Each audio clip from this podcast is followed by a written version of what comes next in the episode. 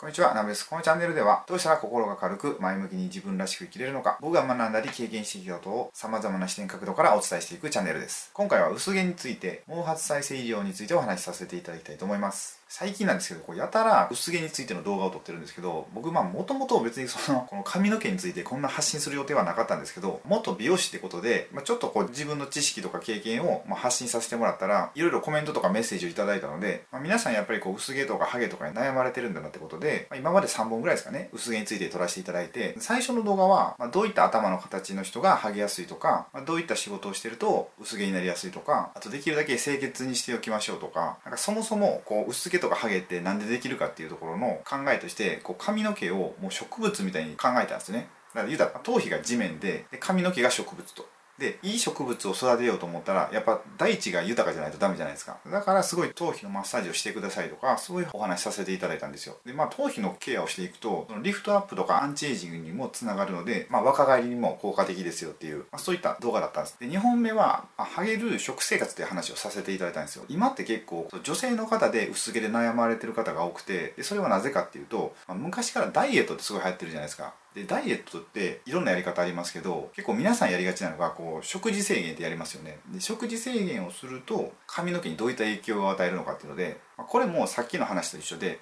言ったらその髪の毛を生やすためにはその大地が豊かじゃないとダメじゃないですか。でそこには栄養分が必要でで食事制限とかをすることで言うたらカロリーが低くなってきますよね。そうすると僕たちが生きていく上での栄養素がどんどん欠乏していくわけですよ。でそうすると髪の毛って言うたら末端なんででしかもこう生きるか死ぬかっていうとあんまり関係ないじゃないですか。髪の毛が別にあろうがなかろうが。だからしっかり栄養分を取らないと、まあ、どんどんその髪の毛が弱っていくってことですよ。だから薄毛とかが進行していくっていう。他にもあと男性の面では筋トレしてる人って結構薄毛になりやすいっていうのがあってまそれは、まプロテインとかあとホルモンですね、まホルモンの影響があってどんどん薄毛になっていってしまうっていうそんな話とかあと量子力学の話をちょっとしてみたりとかそういった動画でした。で一番最近の動画ではインディアにハゲてる人が少ないっていうところからの視点ででそれはまあなんでかっていうとあの方たちってすごい自然由来のシャンプーとかオイルを使ってるんですよ。で髪の毛をすごいね神聖なものとして扱ってすごい大切にされてるんですよね。そういったところの話をさせていただいたり、まあ、いろんな角度から今まで話をさせていただいたんですよ。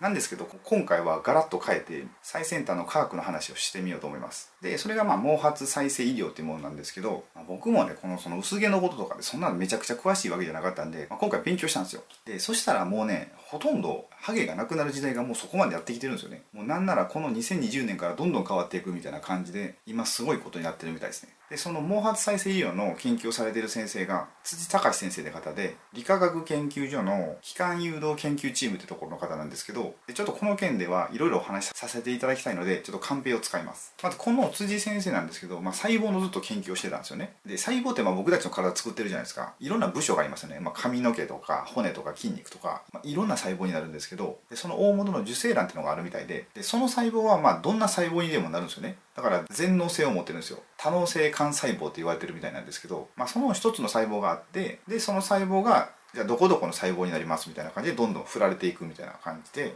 まそれで最終的にこう毛になったり歯になったりこの皮膚になったりとか、まあ、いろんな細胞になっていくんですがその途中経過があるんですよ。その最終的な細胞になる前に、まあ、言ったら社長部長平社員みたいな感じでこう細胞にも段階があってで、まあ、社長がその受精卵とするじゃないですか。で最終的なこの細胞毛とか筋肉とか、まあ、歯とか皮膚とかそういう細胞になるのを平社員とするじゃないですか。で中間の部長って言いますよね。でこの部長のとこの細胞で、まあ、中間の細胞がある程度まあ、どこどこの細胞になるっていうのがま決まる段階があるんですよね。でその段階でまこの細胞は毛になりますって決まったらその細胞の中には上皮幹細胞っていうのと寛容経管細胞っていうのがまあ2つあるんですよ。でこれが毛根の近くにいる細胞ででこの2つの細胞で髪の毛を生やすサイクルを生んでるらしいんですよね。でこれを発見してマウスで実験したらしいんですよ。でそしたらマウスからめっちゃたくましい毛が生えてきたっていう、まあ、こういう実験に成功してでこれはもう人の体にも応用ができるっていうのが分かったらしいんですよね。だからもう薄毛とかハゲっていうのがなくなるっていう、まあ、そういった時代が来たってことですね。で今これ撮ってるのは2020年なんですけどこの2020年から一応合意してくれた方がいらっしゃったらもうこの治療ができるみたいなんですよ。ただ問題なのはこの費用が2000万から4000万かかるってことでめっちゃ大富豪じゃないと無理ですよね。って感じでもうハゲっていうものはなくせる時代にはなってきたんですけど、まあ、あとこのお金の問題だけ解消されればこの世からハゲは一人もなくなるんじゃないかと思います。一応これめっちゃ今高いんですけどこれが一般の方も利用できるぐらいまで低価格になるのに10年ぐらいで可能だろうって言われてるので今薄毛が心配な方はあと10年しのいだらもう大丈夫そうです。で今回まあ自分なりにいろいろ調べてみたんですよ、そしたら結構勉強になって薄毛の悩みとかってなかなか解消されないじゃないですか。この理由っていうのがやっぱこう生命にあまり関わりないから研究対象から外れやすいっていうのがあるみたいなんですよね。だからなかなか進歩しなかったみたいなそういうお話も書いてありました、まあ、その反面いいっていうのが、まあ、この辻先生が実験してたのがこの髪の毛とか、歯のことだったみたいなんですけど、まあ、髪の毛とか歯ってそんな人の命に関わらないじゃないですか。だからすごい実験もしやすかったっていうようなお話もありました。でもずっともう今の時代ってクローンとかもできる時代じゃないですか。だから髪の毛を生やすとかって余裕だろうと思ったんですよ。なんでこんな苦戦してるんだろうなって思ったのが、まあ、どうせ